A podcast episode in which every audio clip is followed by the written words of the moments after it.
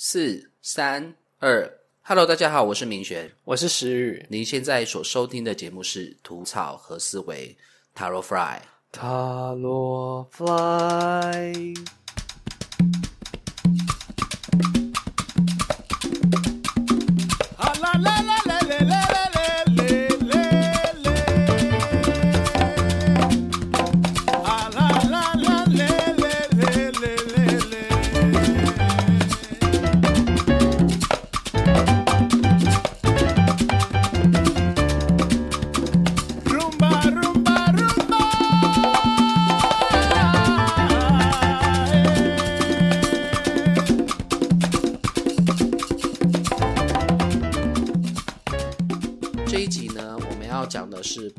牌力量牌。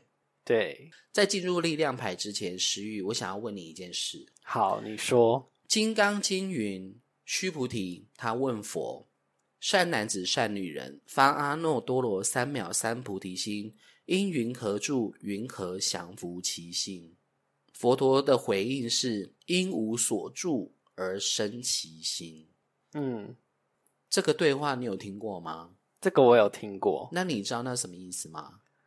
我不知道，而且怎么一开始就这么硬啊？因为啊不不是硬，我只知道刚好要分享这件事情。哦因为前两天我在研究《楞严经》，嗯，我发现《楞严经》里头有一些关键字刚好跟力量牌有关系，而《楞严经》讲的重点在《金刚经》里头也有被带到。所以这三者是可以串联在一起的。是的，嗯，那《金刚经》说，呃，因云何住？云何降伏其心？这个降伏其心指的是妄心，妄想的心。嗯，那佛说因无所住而生其心，指的是我们的真心。真心是指，真心指的是原本在我们内心世界里头的佛性。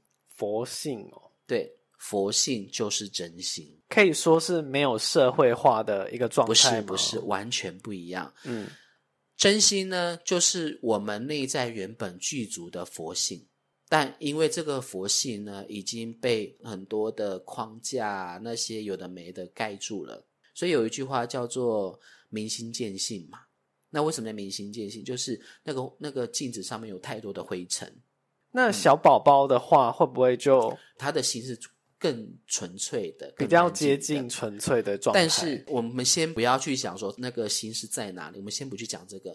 我要说的是，佛说的真心就是我们内在的佛性。嗯，那妄行是我们虚幻出来的假象。妄想，对，那这个妄想是来自于哪里？它是来自于我们这个肉身的机制。机制哦，我们这个肉身是有大脑，对，那请问大脑的运作机制是什么？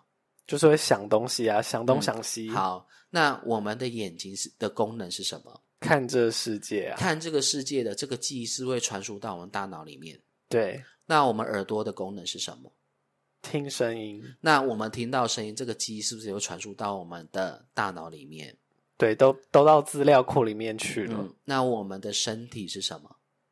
触感，对，所以眼、耳、鼻、舌、身、意，包含意念哦，通通都会进入到我们的资料库里面。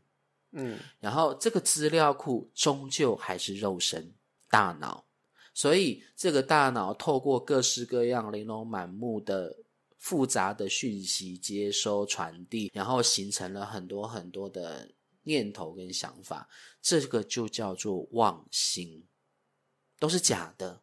可以说是从大脑里面飘出来的对一些，对对，所以这些都是假的讯号。嗯，这不是真的，因为应该是说这个是大脑的运作机制，但是我们都把大脑当做是自己，当做是我，嗯，然后忽略了真心，就是佛性，因为佛性跟这个妄心是不一样的。那真心什么时候才会真正的体现？这就是我们这次在讲力量派要讲的东西。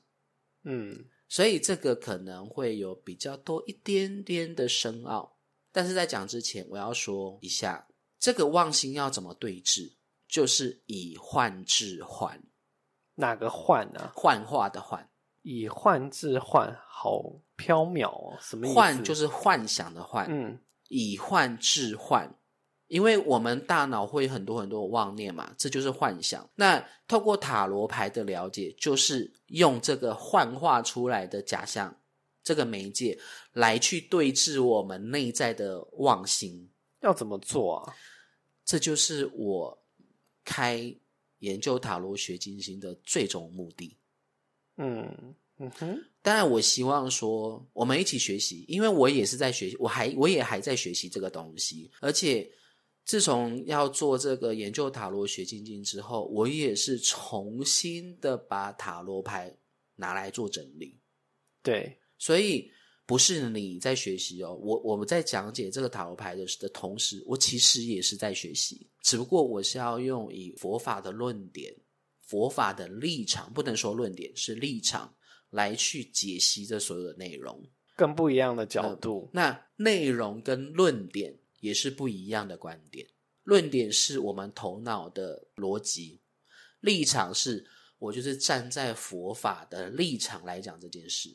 嗯嗯，所以呃，我也是还在学习，嗯，我也没有圆满的一天，因为我不是大修行者。好，那在这里就要讲什么是真心，什么是妄心。如果在座听众朋友想要更深入了解什么是妄心，什么是真心的话，你不妨也可以去研究《楞严经》。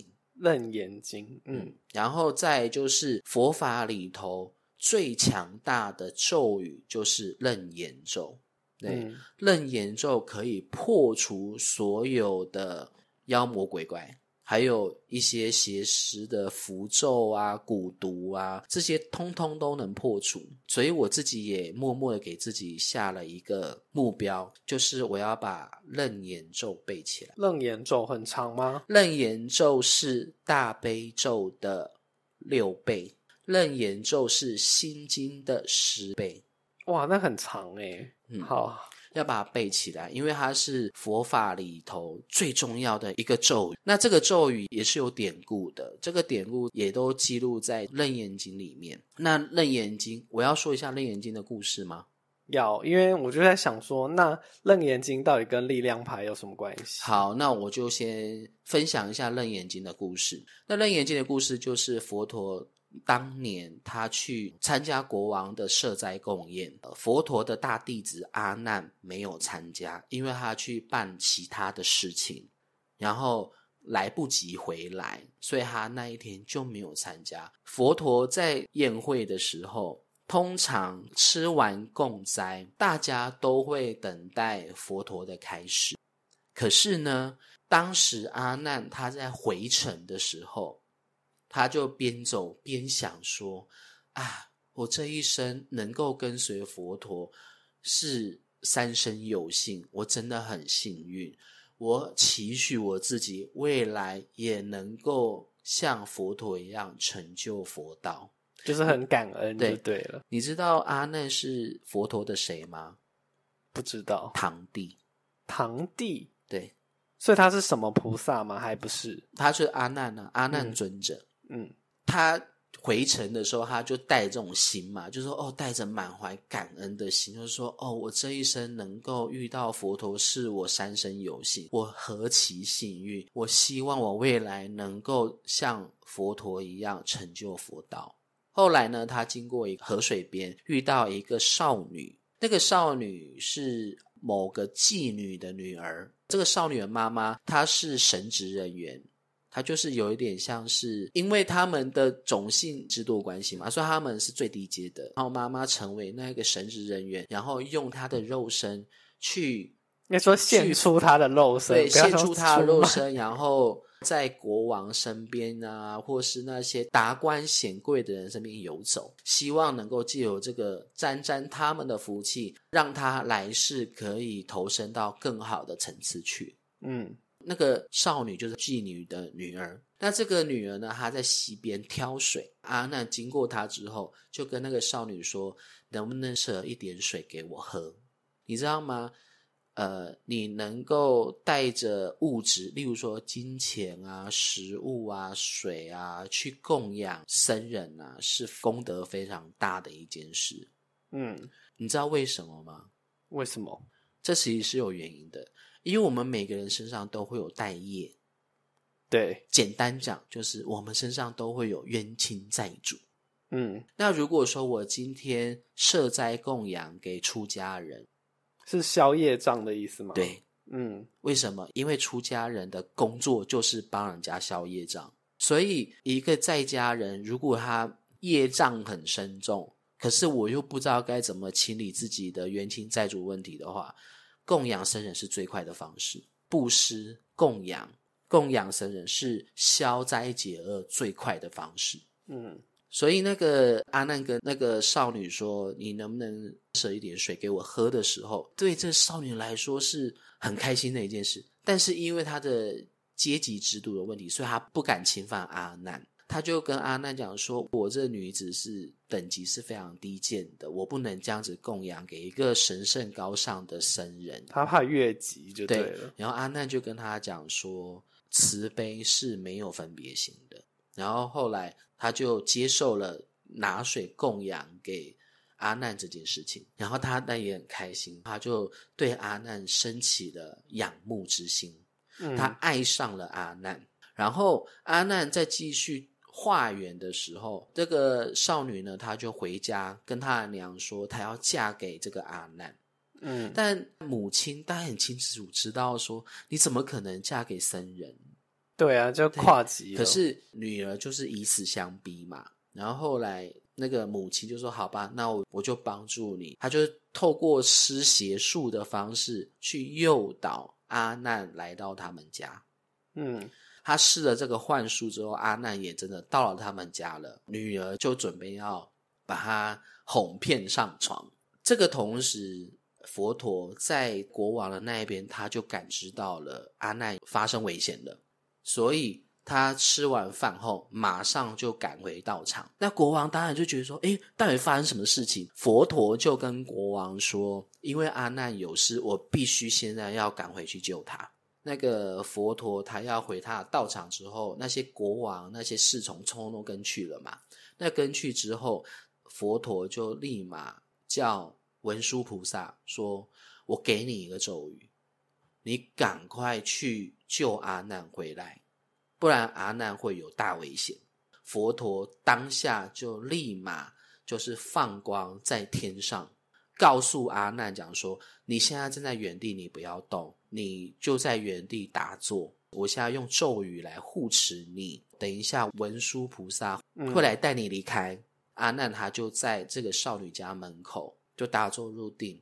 然后后来等到文殊菩萨来到现场之后，文殊菩萨就用刚刚佛陀教给他的咒语来化解这些释放在阿难身上的幻术。那个咒语叫做什么咒？叫做楞严心咒。所以它就是在《楞严经》里面的一部分。对，然后呢，当然那个文殊菩萨并没有责怪那位两母女，反而是把这个两母女呢一起带回到佛陀的道场去。到了佛陀道场之后，佛陀他就跟那个少女说：“人都有生老病死，你应该也清楚知道，你们相爱结了婚，结了婚就会有小孩，有小孩你们必定会老，你们老你们必定就会死去。那你们一直在这个不断的生离死别的轮回当中，你觉得这个对你的人生有意义吗？十月问你，你觉得有意义吗？相爱、结婚、生子、到老，然后死去、投胎转生、相遇、相爱，就这样子一直不断的轮回，在做同样的事情。你觉得这样的人生有意义吗？我觉得如果有从中学习到一些不一样的事的体会，就会有意义啊。嗯，那你觉得听佛陀这样子的问话，你有没有听出什么道理来？佛陀感觉就是暗指说这是没有意义的事情。对，然后他就跟少女讲说：“你们五百世以前曾经是一对恋人，可是你们一直都没有修成正果。这一次你们再一次相遇，你对阿难又再次燃起了仰慕之心，想要嫁给他。但是这样子的结婚，这样这样子的过程，你觉得有意义吗？还是你想要摆脱这个轮回？”嗯，那少女怎么回答呢？她也剃度出家了，她听懂了的意思她，听懂了，嗯，她当下就剃度出家了。这个就是佛法文献上一个很有名，连戒女都可以成佛的故事。我在看这个《楞严经》的故事的时候，我发现，哎，这个少女产生了一个妄心，她看到了阿难，就对他产生了仰慕之情。对吧？就爱上了阿难。这个跟我刚刚说，阿难在回程的路上，他心想说：“哇，我何其有幸！我真的很幸运，我竟然可以跟在佛陀的身边向他学习。我希望我有朝一日也可以像佛陀一样成就佛道。”你觉得那一那个心境一不一样？好像蛮像的，是一样的。嗯，所以当时的佛陀就有教导阿难说：“你这个也是妄心。”他就问了他很多嘛，他就问他说：“你当初是因为什么原因而发心出家的？”阿难就说：“因为我看到佛陀相好庄严，怎么样怎么样，巴拉巴拉巴拉，所以我决定要出家。”他说：“请问那是你的真心吗？还是你的妄心？”阿难就愣住了吗？对，然后阿难就他当然他问了很多很多的问题，然后阿难都回答不出来，然后到最后他就痛哭流涕，他觉得。他好忏悔，他竟然搞不懂佛陀讲的真心到底是什么。后来才会在那，就是因为这个典故，所以才会有《楞严经》这本经书。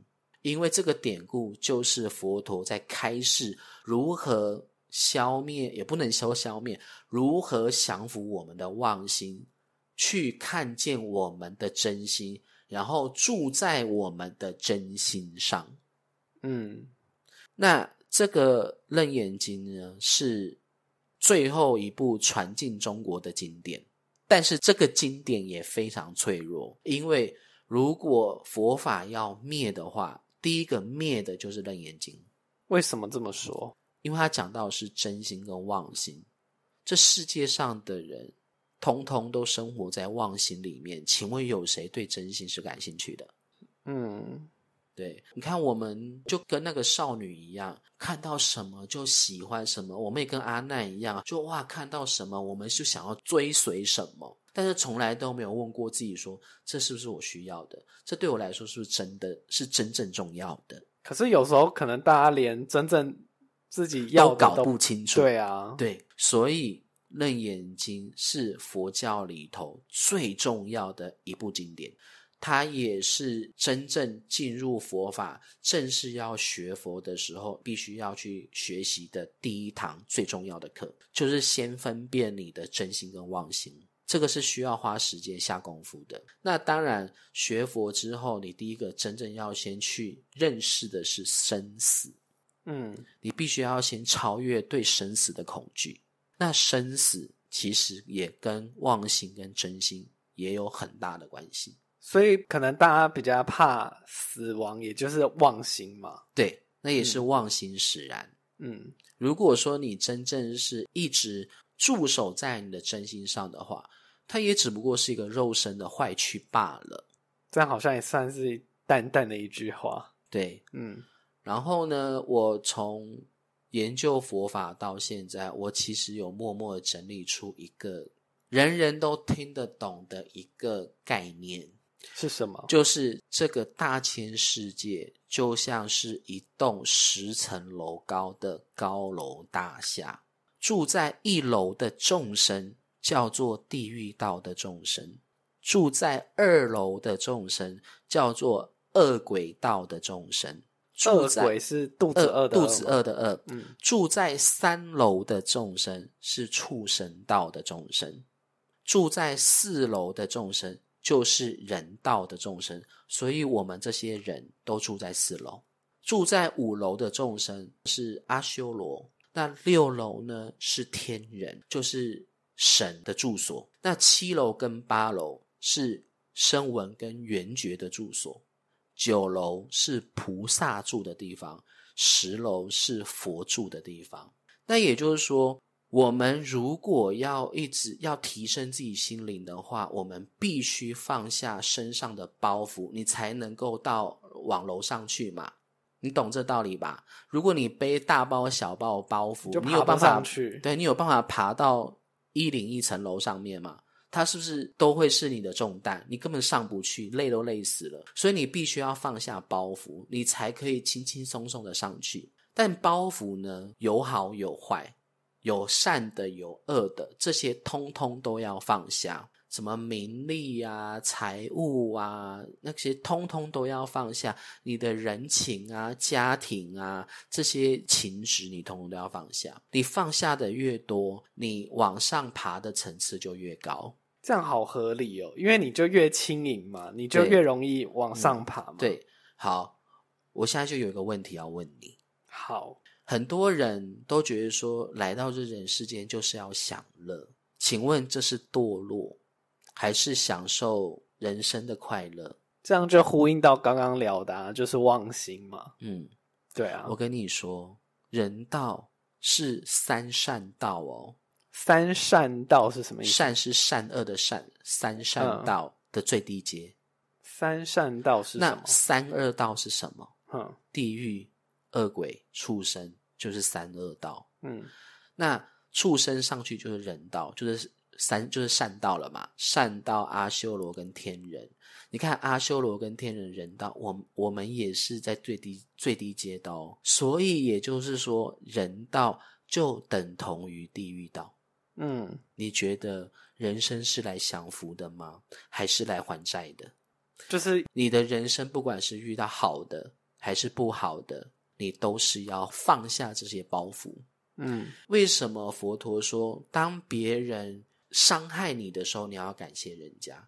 因为人家伤害你的时候，是你摆脱包袱最快的时候，就是你背着包袱，然后你一直背在身上不肯放，然后后来有人在你后面捅你一刀，把你的包袱抢走。请问你要感谢他，还是要对他生气？哇，可是我觉得这样，一般常人好像蛮难。对，所以我要说的是，呃，这些都是在学习，我也是在学习。我不是说我今天讲这个道理讲的这么厉害，我就很厉害，没有，我也是在学习，因为这个都是我在研究佛法慢慢体认到的道理，所以我也开始不断的、不断的提醒自己说，以后无论我再经历到再大的逆境，我都要心怀感激，因为别人要免费把我身上的包袱分担走，何乐而不为？嗯，可这心态是对的吗？是对的、啊。那这样子的话，你是不是当你要这样做的时候，当你发了这样心的时候，你是不是自然就是修忍辱了？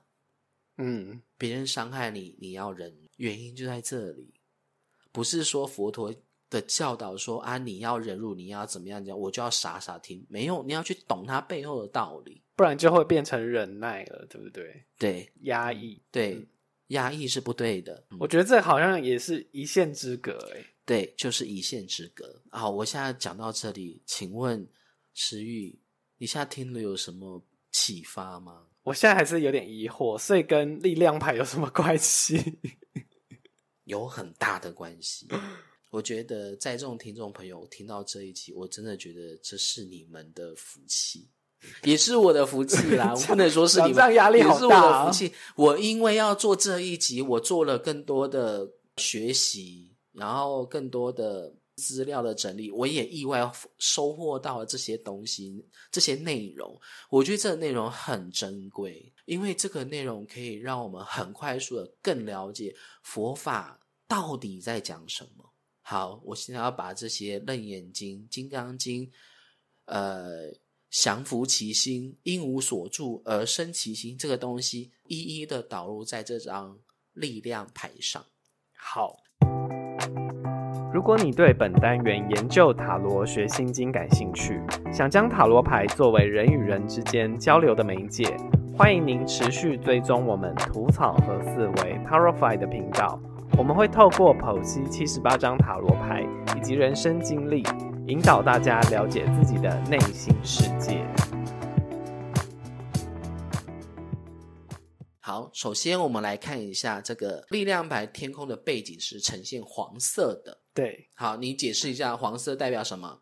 自信啊，好，那再就是这个力量牌的绿色草皮，绿色草皮就是代表它很生机盎然嘛。嗯，我自己的理解是会有，因为草啊、树木就是有一种净化大地的感觉，对，所以我觉得也有一种，因为绿色又是心轮嘛，，对，所以我觉得会有嗯，对，会有一种净化心灵，然后内在的感受也会很丰沛的感觉。好，再就是这个女人身后那一座高山，高山之前有讲过山脉嘛，对，那就是因为我们凡事一体两面，对，因为我嗯。们看山都会看不到，就是都只能看到山的一面，对，另外一一面我们总是看不到，嗯，所以就是也有呼应这个一体两面。好，再就是这个女子呢，她是皇后，这个皇后头上的无限大符号是什么意思？混沌跟进化，之前魔术师有说过，嗯，好，在这一集呢，那个无限大符号会会有更多的诠释。嗯，好，再就是那个皇后头上的皇冠，花卉桂冠，之前皇冠好像都是说就是一种荣耀嘛，对，对。可是如果刚刚明轩有说到是皇后的话，我记得之前讲皇后牌的时候是说，因为他那时候是十二颗十二个星座对的嗯样子嘛，嗯所以就是又代表七情六欲。可是他这一张牌的头冠好像又不太一样，但其实是同样的道理。嗯，好，再来就是他的花草饰品，他身上的花草饰品，那个花好像蛮像是玫瑰花的，对，是玫瑰花，对，代表爱与热情。对，嗯好，那个白色洋装，白色就是净化嘛，嗯，洁白的意思，但是它相对它也是主观意识。嗯然后再就是那个皇后驯服的那一那一头猛兽狮子，狮子就是像就是万兽之王嘛，嗯对所以就是一种野性的代表，嗯，对，也是力量的象征。那这个狮子露出来的牙齿跟舌头呢？我觉得就很像双面刃啊，因为因因为祸从口出嘛，嘴巴可以讲一口好话，他也可以讲讲出一嘴伤人的话。就是他可以用舌头舔你，也可以用牙齿咬你。对，所以这个嘴巴其实也是象征宝剑哦。你有没有发现？嗯，因为它的意思是一样的。好，那我们再来看看这个，诶，我觉得我们进度很快耶，为什么这个好就像啪啪啪，全部都讲对点到了。好啦，这也代表说，就是你已经很清楚知道这些图像的基本架构。嗯，好，我们开始来一一讲解一下。好，呃，对于这个力量牌哦，这力量牌它其实代表是耐心，嗯代表是智慧，那也代表是说，这个皇后呢，她用她的爱与包容，还有她的智慧，降服这一只猛兽。对，室友问你，请问这个猛兽是在六道的哪一道？我刚刚有讲到，畜生道，对，它就是兽性畜生道。嗯，好，讲到畜生道，我就要再把七脉轮拿出来讲一下。海底轮对应的是地狱道，嗯，那海底轮它带它这个呈现出来的能量，跟我们的身体、肉身、劳力、体力有关，它也跟物质有关。对，好，大家对应到的是地狱道的众生。那什么样的人会堕入地狱道？奸杀掳掠、侵略他人的生命，对吧？是不是刚好有跟符合到了海底轮的能量、身体劳力、那个生命力的一个嗯概念？对，好，再来就是那个肚脐轮橘色，它释放出来的能量是跟我们人与人之间情感交流有关的能量，它呈现的是橘色的。那它对应到的六道是恶鬼道。那我想问你，肚子饿的饿哦，饿鬼道为什么会是饿鬼道？你是说为什么会对应到脐轮吗？还是指应该是说人往生之后堕落到恶鬼道的原因是什么？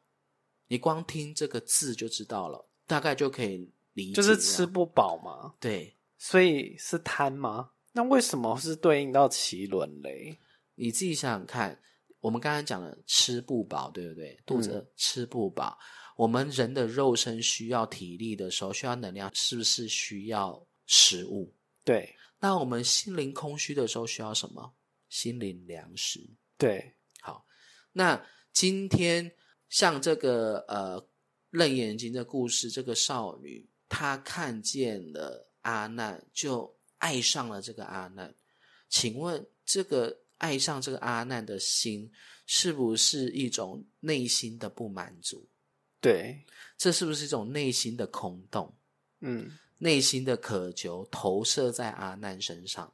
所以他想要占为己有，嗯，所以这个是不是心灵粮食的匮乏？就是情感的匮乏吗。对，嗯，我好几次有跟一些朋友聊天哦，就是有些朋友都说啊，不知道为什么他最近以前他性欲很强，可是跟另一半相处之后，就是另一半总是在抱怨说，呃，他都不给他满足他的性生活。嗯，那但是有些朋友都跟我讲说，可是他真的对性一点欲望都没有，他也感到很困惑，然后问我该怎么办。但我说这是好事啊，这样是指满足了吗？，对，为什么？因为你遇到一个让你安逸的生活的对象，你心里头的匮乏已经满足了，所以你自然你这个小爱的能量，就它就会往上提升为大爱，所以。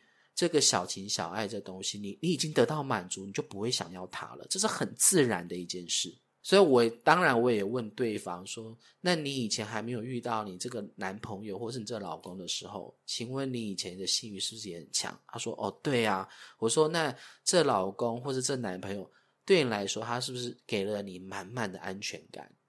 他说：“是。”我说：“所以你自然而然因为心里头已经得到满足，所以你就很自然的就不会想要。”想要用性来诠释这个爱爱的感觉，嗯反而是想要用珍惜这种感觉来去维护。他说对，有点像是升华的一个状态。我说这就是能量的升华，这就是脉轮能量的升华。对我说这是好事一件，反而是你的另一半没有学习哦，啊，怎么意思？什因么意思？因为另一半还停留在就是说哦，你都不陪我，哦，你都不满足我，然后怎么样？但你懂那意思吧？懂懂懂，嗯好，那这个是不是都跟情感有关？是它对应到的肚脐轮，肚脐轮，我刚刚说肚脐轮是人跟人的情感交流嘛，那性也是杜脐轮掌管。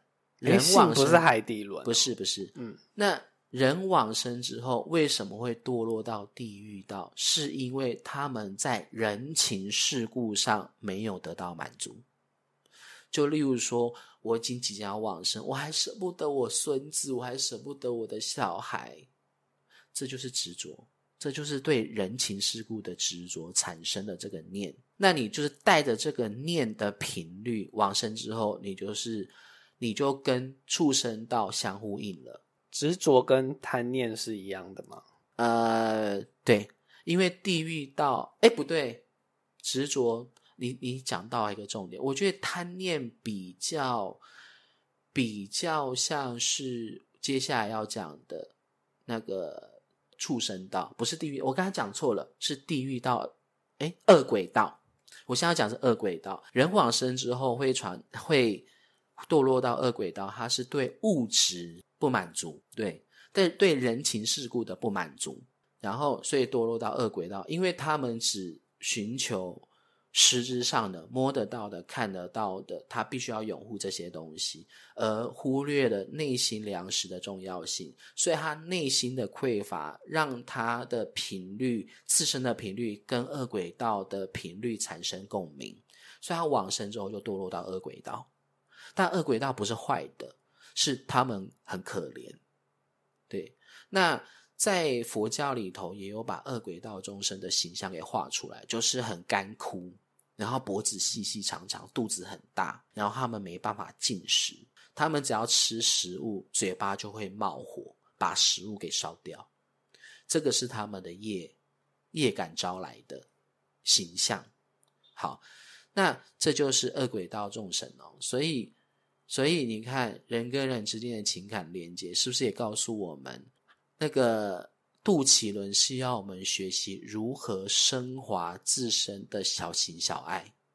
就像我刚才讲那个性的故事，嗯嗯，那情人之间、亲密关系之间，就是要把从这个性的建立提升到像相知相惜的朋友一样，伴侣，这是提，这是爱的提升，相知相惜爱的提升。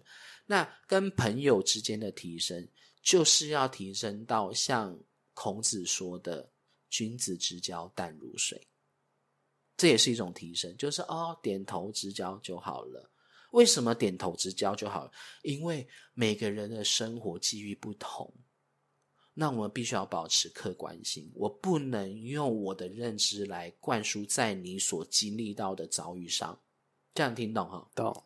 好，再来就是接下来要讲的是第三个太阳神经丛。太阳神经丛对应到的就是畜生道。我问你，你想象一下，人往生之后会堕落到畜生道的原因是什么？没有学习吗？这是一个。还有什么？好，我们先了解一下畜生的习气、动物的习气，它们的习性。就是兽性啊。除了兽性以外，还有呢？它比较野性嘛，兽性就是野性。嗯，然后再来呢，就是他们的目标都很明确，我就是要钱，我就是要吃，我看到兔子，我就是就是要去猎捕它。对，嗯，那它是不是就是一个很明确的目标导向？对，然后在猎捕的过程，它是不是要有很多很多的情绪？因为杀生就一定会有很狂野的情绪。对，那这个，而且我得到了，你看，就例如说，我在工作上，我努力的赚钱，我提升自己的价值，我让自己过得有钱人的生活，我让自己衣食无缺。但是这个衣衣食无缺的钱的背后，是我处心积虑。就是为了达到目的不择手段的感觉对不择手段，你相相对你一定会带着某一种兽性的野性在里面，然后因为得到很多很多的物质生活之后，你觉得这样的人会想要学习吗？还是说遇到问题啊，能能用钱解决，赶快解决掉，我不想管。一定是后面啊，对，后者。所以因为这样子，相对他对灵性那个精神粮食的提升，他就更他就也不会在意，可他就是用他的本能、他的能力来解决事情。那这样子的人，在没也没有学习嘛，所以这样子的人人往生之后，就会堕落到畜生道，因因为他们的习性跟动物的习性是相应的。我这样解释有没有很清楚？有可以，对，还蛮好理解的。嗯，好，再来呢，这个呃力量牌的狮子就代表是我们内在的兽性，地狱道相应的是嗔恨心，就是火怒火嘛，对怒火、嗔恨心、痛苦的心。这个嗔恨心跟贪婪的心跟直取的心，那个呃恶鬼道就是直取，哎，不是恶鬼道是哦，对，恶鬼道是执着的心。那那个畜畜生道道是直取的心，这个贪嗔痴、痴心妄想对应的就是恶鬼道众生，其实都一样，贪嗔痴。嗯，但这个贪嗔痴，如果我们没有没有学习的话，我们其实就是那一头猛兽。但矛盾的是，我们又是那一个皇后，我们是人，因为我们现在我们是生活在人道。对，嗯那这个人道这个皇后头上的符号，代表是我们人道有一个特色，就是我们是所有生物界里头最聪明的一群。对，就是我们会去思考，对，有感我们受，我们有感受，能思考，能能分辨善恶，能够学习，能够整理知识。所以这个无限大符号其实代表象征就是这样的智慧。你要如何，就是你遇到任何问题，你要如何应变措施的去解决它。所以无限大符号其实代表就是这个。好，那我们既是人生，又有兽性，这就是力量牌要告诉我们。所以你看，这个皇后她用她爱与包容的心去驯服这一头猛兽，其实就是降服自己的妄心的意思。嗯，这样就有呼应到嘞，而且还蛮明了的。对，就是他把力量牌就把刚刚提到望星的部分很具象的在显现在这个牌上面。好，那我们要讲喽。这个猛兽代表是我们自身的妄心嘛，对不对？那这个妄心往往会体现在哪里？就是我们想要的人事物上，我们渴望的的人事物上。例如说，我今天看到你，我爱你，我爱你爱的要死，我想要把你娶回家，这就是妄心。对，我今天我想要多赚一点钱，然后我想要买房子、买车子，这就是妄心。为什么说是妄心？因为那个是此刻当下不需要。嗯，所以要怎么懂那个意思吗？需要跟想要吗？对你讲，你讲对重点。人需要的其实不多，只要一个能够居住的房子就可以了。食物人需要的不多，只是需要简单的食物喂饱肚子就够了。可是我们的妄心会想要来的更多，想要吃更好的食物，想要用更好的住更好的房子。一百块的钱包跟十万块的钱包拿到手上，其实都是一样的。那为什么有人会想要十万块的钱包而不要一百块的钱包？是因为妄心时在作祟，因为想要更好。对，所以这个这一头狮子呈现出我们内在的贪嗔痴。那这个皇后呢，她其实代表是我们的真心。那真心要怎么体现？就例如说，我现在明明倒在床上睡觉，可是我却在想我明天要吃什么，这就是妄心。那我有问题。嗯那做计划是妄心吗？，对，所以根本严格来说，其实也是。为什么要做计划？你做计划，无非就是不想要让自己浪费掉很多多余那个不需要的时间，是不是？为了要减少很多不必要的麻烦跟困扰。对，但你也可以说这个是经验的累积，所以做计划有好有坏。如果你今天要做一件事，懂得要做计划，这代表什么？这代表我刚刚说的以患治患。嗯，计划也是一种妄心哦。可是你是为了要让所有事情能够更好的呈现，那这个也是未知的一个想法嘛，所以这也是一个妄心。那 OK，好，我现在要好好的做计划，来去达到这个目的，这叫做以患治患。但重点不是这个，重点的是你的心能不能安在当下。那什么叫做安在当下？就像我刚刚说的，假设我今天躺在床上睡觉，可是我却在想我明天早餐要吃什么，这是不是妄心？嗯，那真心是什么？真心是说，我现在躺在床上，我应该要好好的让自己身心放松，好好的睡一觉。我应该要安在当下的要睡，准备要睡觉的心才是，而不是去想明天。你有没有过类似的例子？就是你肚子饿的时候，你就说：“哦，我好想吃麦当劳，我想吃火锅，我想吃什么？”你就想了一大堆。可是当你真正要去吃的时候，你却是跑去吃隔壁的自助餐。有没有类似的例子？有，就是会想说，就是很饿的时候会想说什么都想吃，对，可是到后面这个例子每天发生在我自己身上，我很懂。我每次肚子饿说：“哦，我好想吃这个，想吃那个，想啊，算了啊，随便啦。”然后就可能就随便弄个什么东西吃。而且妙的是，当你饱了之后，你就完全不会有想法了，对，这就是满足。嗯嗯，所以也就是说，我们必须要分辨什么是妄心，什么是真心。但是真心不好分辨哦，因为它它强，它的层次太深了。我举一个例子，我们前几天不是有玩一个小游戏嘛，就是用塔罗牌，然后我就去观想你，然后我就抽到一张牌，抽到一张牌之后说，哦，对应到我十六岁。然后说哦，对我十六岁的时候，我那时候是建教合作班，然后建教合作的地方是六福村。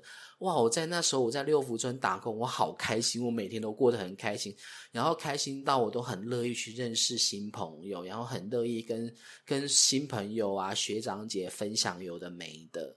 然后那时候大家也都还蛮喜欢我的，就连客人看到我都会主动要求要我跟他合照。然后我那时当时的心情是很愉快的。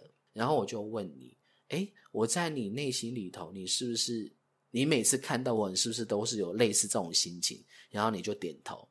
他说啊，原来我在你心目中是一座六福村乐园。这句话我近期已经听听了不知道 N 百遍，我不知道。所以我要说的是，我刚刚讲了这么多，通通都是妄心。但我要回归到我的本质，就是原来我探索到人跟人之间的连接，是因为这样，是因为这个频率共振的时候，我要去看见的是我这个内心的频率。我此刻的心境，我在你眼前，我此刻的心境是为何？我已经了解到了，原来我为什么每次你看到我，你都会这么开心？其其实这种感觉就等同于我去六福村玩，去六福村打工那种开心是一样的心情。那就表示什么？表示你是很喜欢我的，所以你才愿意跟我有这么多的接触嘛，对不对？所以我觉得，哦，我感恩，原来我在你心里头是这样子的状态，嗯，那我的心就平静下来了。为什么？这个平静下来，就是说，原来我看见了一个一个我从来没有想象过的一个议题，然后我心就平静下来了。这个平静的心就是真心，它让我活在当下，不再带着各式各样奇奇怪怪的眼光来看你。嗯，这就是真心。然后再就是这个安在当下感觉，也就不会去预想很多有的没的，反而就是哦，既来之则安之的感觉，这就是真心。对，但是我说到这，我还是没有办法很透彻的去描述真心到底是长怎么样，这个只能各自用心去。去发现，但是你要发现它最好的方法就是以幻之幻。刚刚我说透过塔罗牌看见，哦，原来我在你心目中是回是回缩到我十六岁，这个这个过程就是幻幻化的幻幻觉。我透过这个幻觉去了解你的内心世界，这就叫做以幻之幻，有一点负负得正的感觉，对不对？对对，然后那。透过这个《楞严经》的故事，我有发现禅定是非常重要的。因为，因为我过我一直我只有修持咒、念经持咒，遇到任何事就是念经持，我觉得这很够用了。但事实上真的很够用。可是后来了解到了《楞眼睛》之后，发现哇，其实禅定是很重要的。那我虽然以前有习禅过，但我并不认真，因为我坐不住。嗯。那因为了解到这个，我才知道说，真正能够抵御外毁，最重要、最重要的一个关键就是禅定。禅定就是禅定等于打坐吗？对，你就必须得打坐，这是必须，因为那是基本功夫。那个基本功夫，如果你你没有做好，如果哪天有心有心人士要在你身上放符的时候，你是没办法，你在在那个当下是没有办法。防御的，可以这么说吗？不是说防御，禅定功夫是那个禅定是那个禅定的能力，是你当下受到波及的时候，你是一点反应都没有的，因为它波及不到你。那换句话说，因为波及得到你，所以你才必须要做一些事情来去回应，例如说持经念咒。可是如果说你今天禅定功夫，你这这方面的能力你做好了，即便有心人士要在你身上施法，他也施不到你，因为你在你的定里面，他根本找不到你。原来是这样。，对，这个就让我突然间想到，梦残老和尚有讲过，他说你你的你持心经持到入定，你入定的时候，即便冤亲债主站在你面前，他也都看不见你。你在冤亲债主面前就等同于隐形人，为什么？因为你消磁了，你没有磁场跟他们共振，所以在入定的状态下，就是会，消磁。所以他们才会找不到你，看不嗯到你，即便他们可能就在你面前。对，对，所以这个这个是一个很高深的智慧了。那个这个智慧不是嘴巴说说而已，这个是自己必须要亲自去做，你必须要亲自真真实实的去体验到，才有办法提升的。嗯，所以这个也是呃皇后头上无限大的符号要要告诉我们的东西。很多事情它是有分层次的，不要以为说你懂一件事，你就懂了所有的事情，没有，它还有层次。就像洋葱一样，你剥完一层皮，它还有一层皮，一层皮剥完还有一层皮，然后一直剥到核心，你会发现这洋葱其实是一个空心。对，那是空心什么？就是空性啊。所以这也就是我研究塔罗牌二十二十年来，我一直都不敢停下脚步的原因就在这里。因为我觉得我在这个塔罗牌领域上，我能力再强，也高不过那些高僧大德。对，那些大德们，那些圣严法师也好啊，正言法师也好，或是梦参老和尚也好，他们随时都是往生之后就直接到西方极乐世界去的。他们都是大圣人，他们都是大修行者。我们这些毛头小卒，跟这些大修行者来比，只不过是冰山一角。这个也是这个无限大符号要告诉我们的真正的意义、真正的道理。所以在学习的道路上，必须要永无止境。但在学习是要学习分解你自己的内心、内心世界，而不是去学习如何应付外回。就是三位一体，又是三位一体，好，你讲到三位一体，请问是哪三位一体呢？呼吸、心跟意识。如果你对本单元研究塔罗学心经感兴趣，想将塔罗牌作为人与人之间交流的媒介，欢迎您持续追踪我们吐草和思维 Tarofy 的频道。我们会透过剖析七十八张塔罗牌以及人生经历，引导大家了解自己的内心世界。对，好，我们再回到这个力量牌。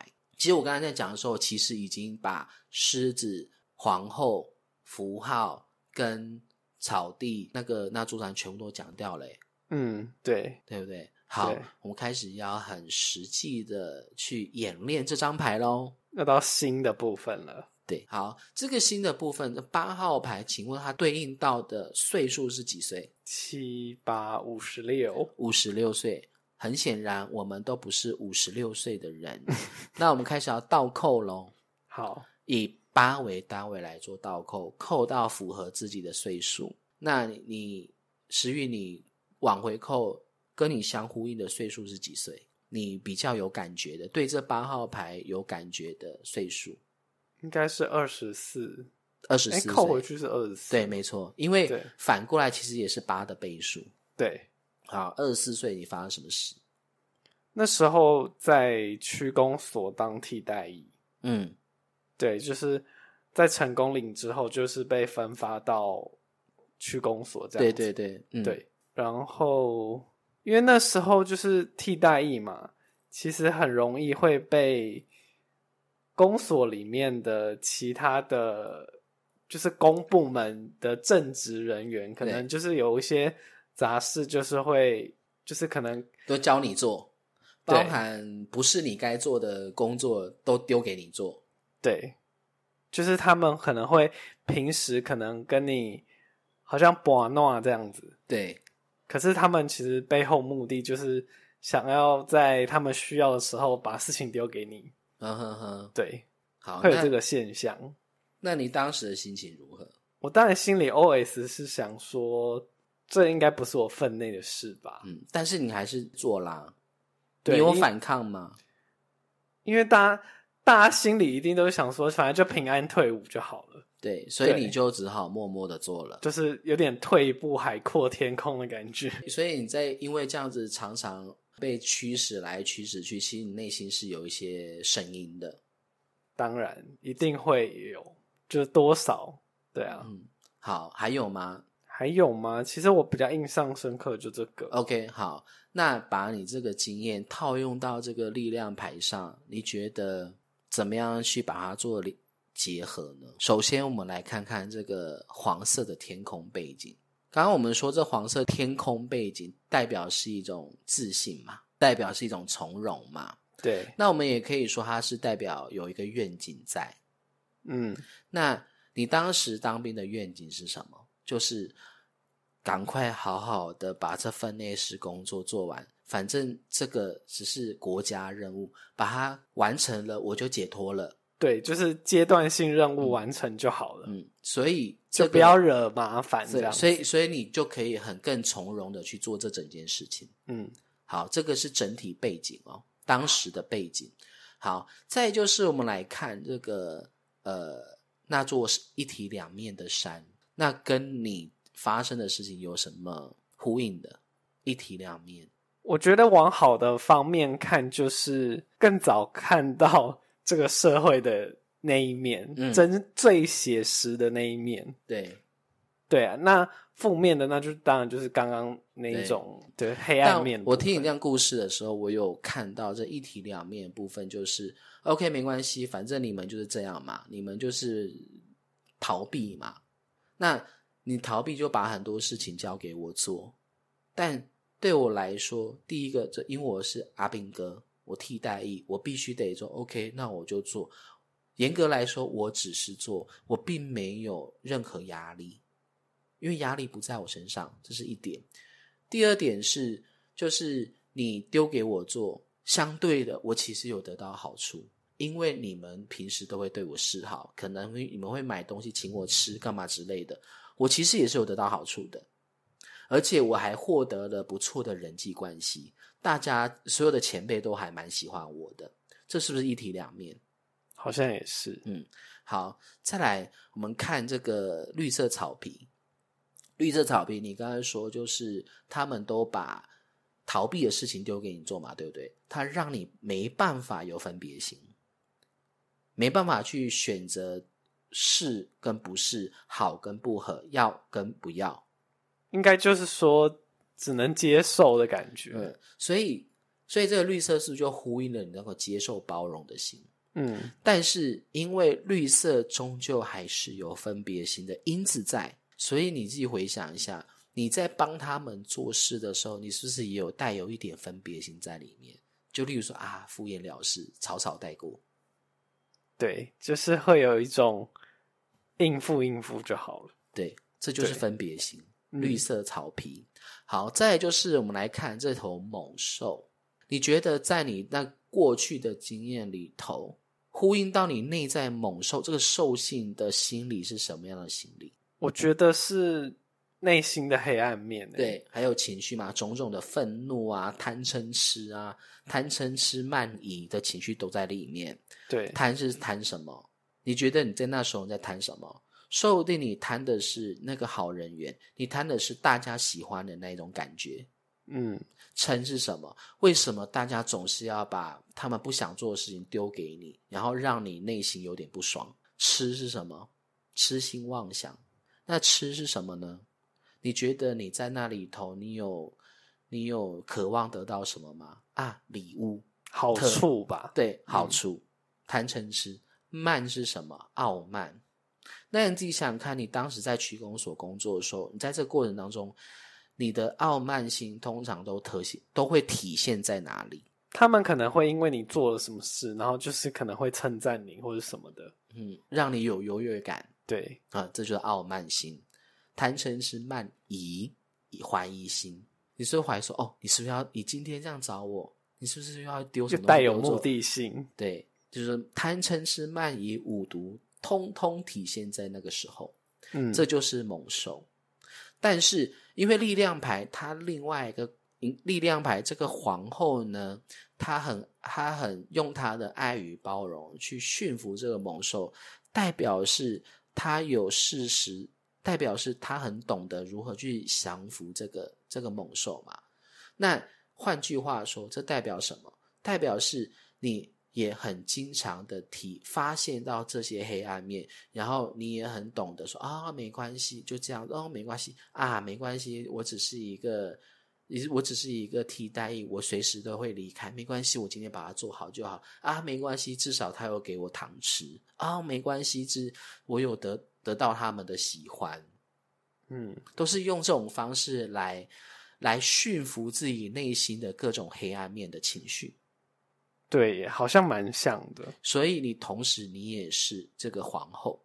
换句话说，我们用更表浅的角度去看，你看那些丢东西给你做的人，那些人像不像是皇后，而你像是那头狮子？意思是说驯服我的贪嗔痴慢疑。因为你是他们的工具啊，对，所以他们是不是要想尽办法讨好你，然后你才会才会很心就是心甘情愿帮他们做事？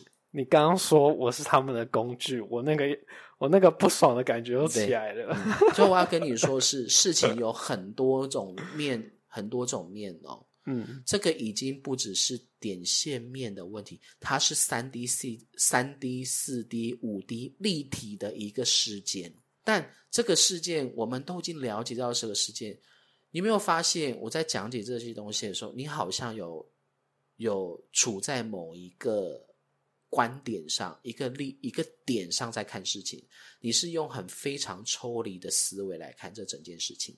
嗯，这个很抽离的心就是真心。因为就是时间呃时空背景不一样了，就可能比较可以站在一个客观一点的角好，度。这个真心对不对？好，我们再回到我们之前讲的《心经》，观自在菩萨行深般若波罗蜜多时，照见五蕴皆空。就这段话哦，观是什么意思？关照关照体察嘛。自是什么意思？自己，观自自在是什么意思？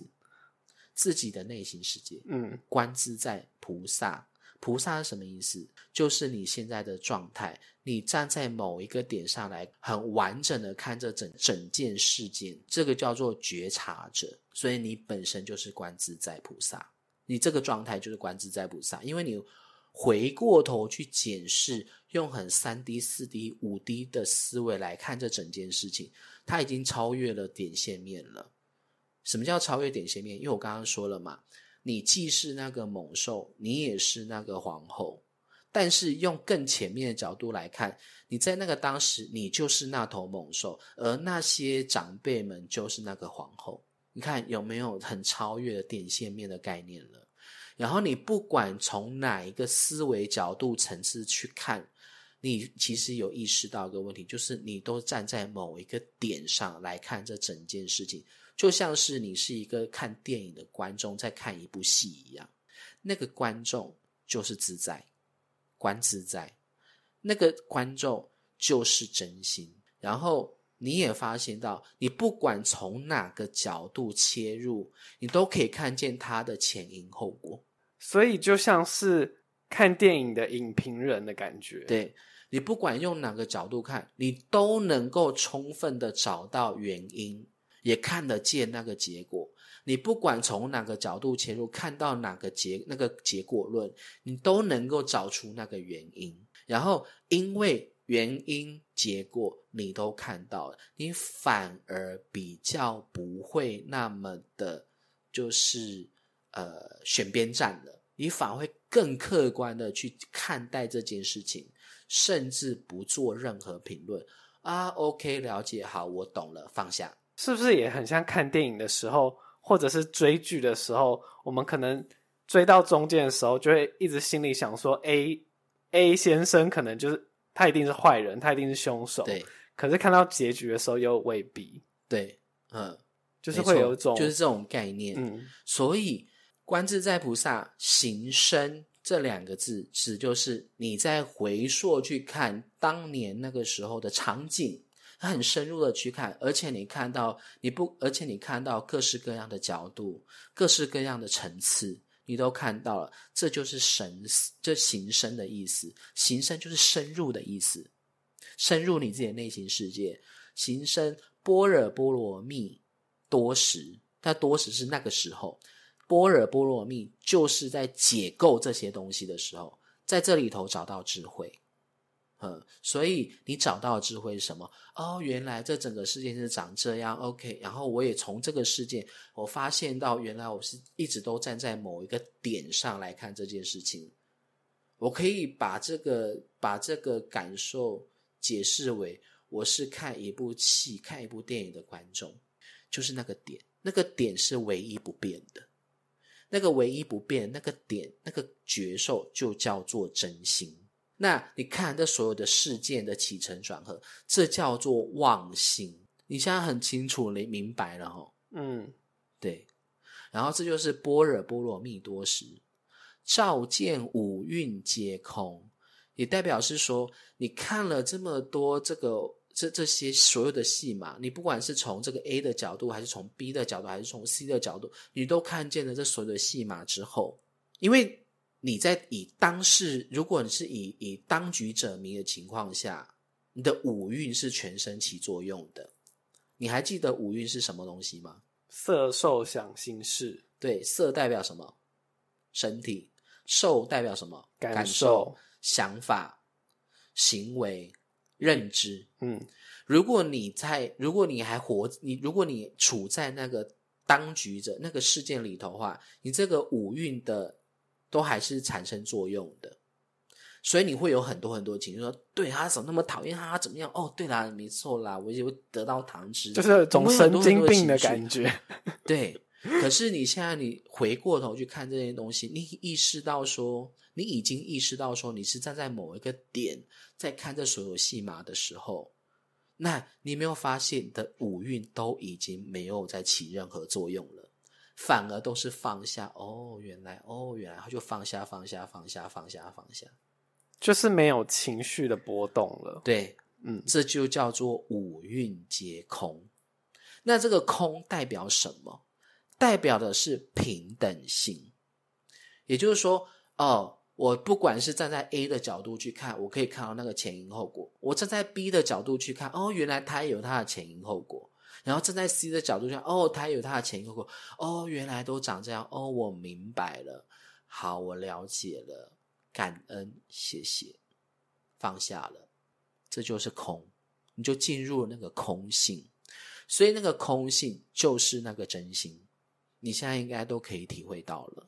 嗯嗯在这里，我想要先跟在在这里，我想要先跟所有的听众朋友们讲，如果以后你们有什么事情想要找我咨询，同时你也想要透过咨询学习塔罗牌的话，麻烦请提前跟我说，请我使用韦特塔罗牌来帮你们进行咨询。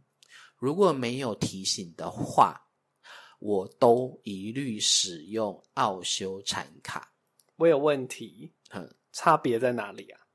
啊，差奥修禅卡是我自己在用的啦，嗯我自己很习惯用的一个牌卡。对，那如果要我用韦特塔罗牌，那就表示说，哦，这是一种互相学习、上课的概念。嗯就是你会透过图图片的来去引导个案去认识他们自己。感觉会更深层一点，是不是？对互动性会比较、所以这个我只在 podcast 节目上讲，我不会在节目上，我不会在粉丝团文字上公布。好，算是小呃大家的一个小福利。对，嗯好，好，我们今天聊到这里，现在聊到这里了。那石玉，你现在怎么看力量这张牌呢？还蛮奇妙的。好，我再问你，你因为透过这个过去的事件，你有没有慢慢体会到啊耐心的重要性？应该是说耐性、包容性、体贴高度应该怎么说？就是不要太狭隘吗？还是怎么对说？就是你的嗯高度提升了嘛？对，你高度提升之后，你是不是就会有一种，就会有包容心跟耐心？啊、包容心跟耐心就是力量牌整体架构要告诉我们的结构。会觉得可能就也没有那么的执着，对，就是好像还好，反正就是过了就算了。嗯，而且我们现在只是透过回顾过往去学习哦。嗯，那这些学习都只是学习哦，因为之后要现学现卖哦。对，就是之后遇到类似的事件，你要记得这件事情，你要站在第三方的思维，你在这个整个局势里头，你要让自己抽离出来，处在你的真心上来看这件事。要有警觉性。，对，不要被任何外外在的所有的情绪刺激。嗯，这就是佛陀所说的“因无所住而生其心”。为什么因无所住？因为妄心没有住所，它到哪里都有。你看到人笑你就笑，你看到人哭你就哭，你看到人家抢劫你就生气，这就是妄心，它没有固定的住所。那因无所住而生其心，这个生其心代表是说，我已经看见这些这些妄心统统假的，我只有守住自己的本心才是真的。这就是说，真心是有住所的。就是在街上到处都是妄心，对可是为什么看不到真心？因为真心都关在家里。对对，对你都没有发现，但是它一直都存在。所以这个、这个因无所住而生其心，就是指我们的内在佛性。好，现在这个呃心的结构我们讲解到这里了，你现在有什么感触吗？再回想当时那个状态的那个不爽的情绪，好像有更更平复一些。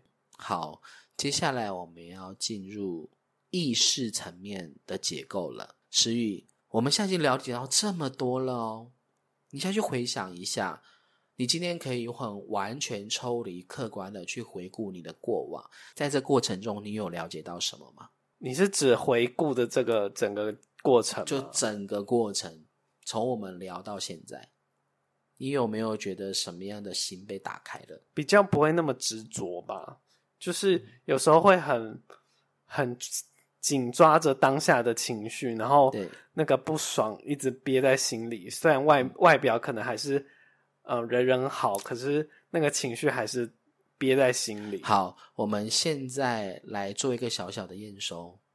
我又我我要发问问题了，好，石宇老师，我想请问你一个问题。我昨天在网络上遇到认识到一个网友，我觉得还蛮欣赏他的。然后我们昨天晚上也碰了面，吃了饭，然后感觉又更加强烈。请问我们有没有机会？然后我抽到这张牌。哇哦你，要听听清楚我的我的描述哦，嗯你要把我描述放到这张牌上，你要去思考一下，诶，我此刻我是我是扮演着皇后的角色，还是猛兽的角色，还是什么？这样听起来感觉蛮像是狮子的角色，嗯，那你会给我什么建议？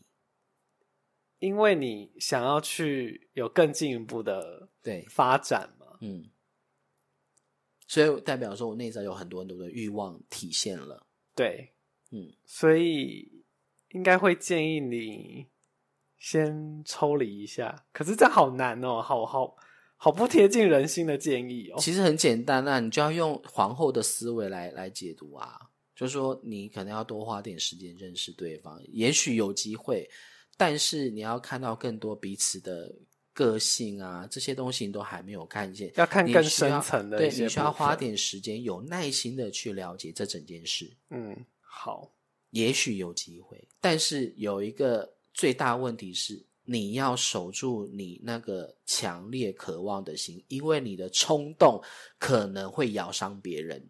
嗯，例如说，可能你的冲动、你的鲁莽举止，可能会吓跑别人，吓跑你喜欢的人。所以力量牌其实看不出来会往哪边走，就是取决于你到底是扮演对皇后还是嗯狮子。好，这是第一层解读哦。我们嗯刚刚是用看图说故事的。好，接下来我们要用感受的思维来去讲解这些东西。嗯，那一样的描述，你会给我什么回应？用感受的角度吗？对，你现在应该会很想要，就是可能直接表白，或者是有跟他有更进一步的互动。对，可是会建议你可能再多观察，或嗯者是、呃多了解他身边的朋友，嗯，对，然后可能旁敲侧击多秒，再多了解一下这个人。嗯，那你讲，那你想一下，你回想一下，你这这次的解答跟刚刚那次的解答有什么不一样？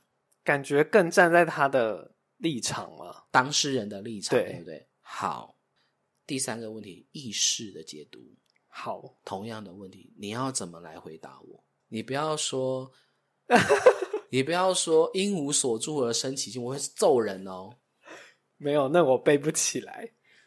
我想想，你现在的状态很会很想，会有一股冲动想要，呃，占有对方。嗯，但你可以去呃，试着感受一下现在这个状态。嗯，如果放弃，你就放弃吧，那就我来解释就好。您说说，好，我的解释是说，现在此刻的你会想要深入的去认识对方，你甚至会想要用尽各种方式来讨好对方，但是切记，你可能漫无目的的讨好对方，可能会让别人让对方感到有压力，认同吗？嗯，懂。所以，你如果真的想要获得到虏获到对方的心，第一，你必须要理清楚他是不是你真的喜欢的对象。但你要怎么理清楚？就是去看你内心的渴望。你要渴望几个点？第一个，你多久没有自慰了？那这么实际吗？对，为什么？因为它会触发人跟人之间的性欲。嗯，你你得到对方，你一定是下一秒绝对想要把他抱到床上去。所以你第一个，当你渴渴望对方那种心的时候，你第一个要觉察到是，请问你多久没有学释放你的你的性欲了？那你可不可以用自慰的方式先把解，把你这一层的欲望给释放掉？再来，你这个欲望性的欲望释放掉之后，你再来去看你第二层渴望的心，所以所以咨询者咨询到一半，请他先去厕所一下，是这个意思吗？但是不可能啊！如果他愿意的话，OK 啦，反正厕所开放。对我只是要说的是，这个层这个欲望是有层次的，嗯最粗浅的欲望就是性欲，第二个才是性，才是讲到喜不喜欢，第三个才会讲到说彼此的个性习惯。它其实就有一点点跟我们谈恋爱的热恋期跟老夫老妻，那种那个那个那个路线图是长一样的。嗯所以，如果说你真的喜欢这个人，你觉得他让你很赏心悦目，你很欣赏这个人，你第一个要先体察到是他有没有会不会引发你的性欲望。如果会的话，麻烦这个性欲望先解决掉，因为这个这个性欲望是有攻击性的。对，然后第你这个性欲望解决掉之后，你再去体察，诶，我喜欢这个人什么？当你体察体察到这一点的时候，你会发现，诶，其实对方喜欢什么我不知道，我喜欢他什么我其实也不知道。那很好，这表示说你开始要透过跟他交流，慢慢去发现彼此的爱好是什么。同时，你透过去发现彼此爱好的过程当中，这个交流的过程当中，你慢慢也会发现到这个人适不适合你，这个人是不是你想要的。对，当这个第二层的这个欲望化解掉之后，第三层就是彼此的个性，磨合的部分对分，磨合的部分，你能不能接受？这个脾气再差，这个再懒惰，你是不是还是爱他这个人？只有这三道程序过了，你再来决定你喜不喜欢，你再来判定说你是不是真的喜欢这个人。对，这个是我们当下自己可以体察的部分。你有没有发现这三道程序好像又是讲到三位一体，对？请问我这样解释你接受吗？接受啊，大师。好，最后我会再反丢一句过去，就是，请问你做得到吗？记得要做到哦。因为他现在就是一个兽性的状态，是，的，他其实要做到就非常难了。是没错，嗯 对，这个也就是一个修炼。嗯嗯就是有没有办法从狮子变成皇后的状态去看事情？嗯，好，在座的听众朋友，你觉得这一集听的感觉如何呢？石玉，你感觉如何？我觉得这次好像要更应该怎么讲，更深层吗？还是更有层次感对？对对嗯，好，今天我们就聊到这里了。好，下一集我们要聊的是更内心的、更心灵世界的影视牌。好的，我们下一次见，拜拜拜。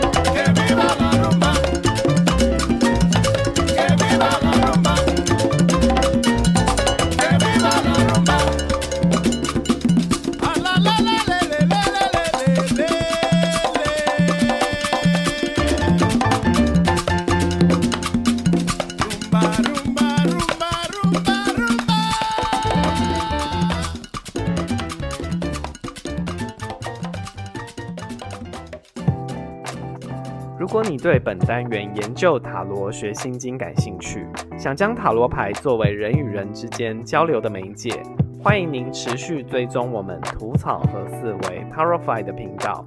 我们会透过剖析七十八张塔罗牌以及人生经历，引导大家了解自己的内心世界。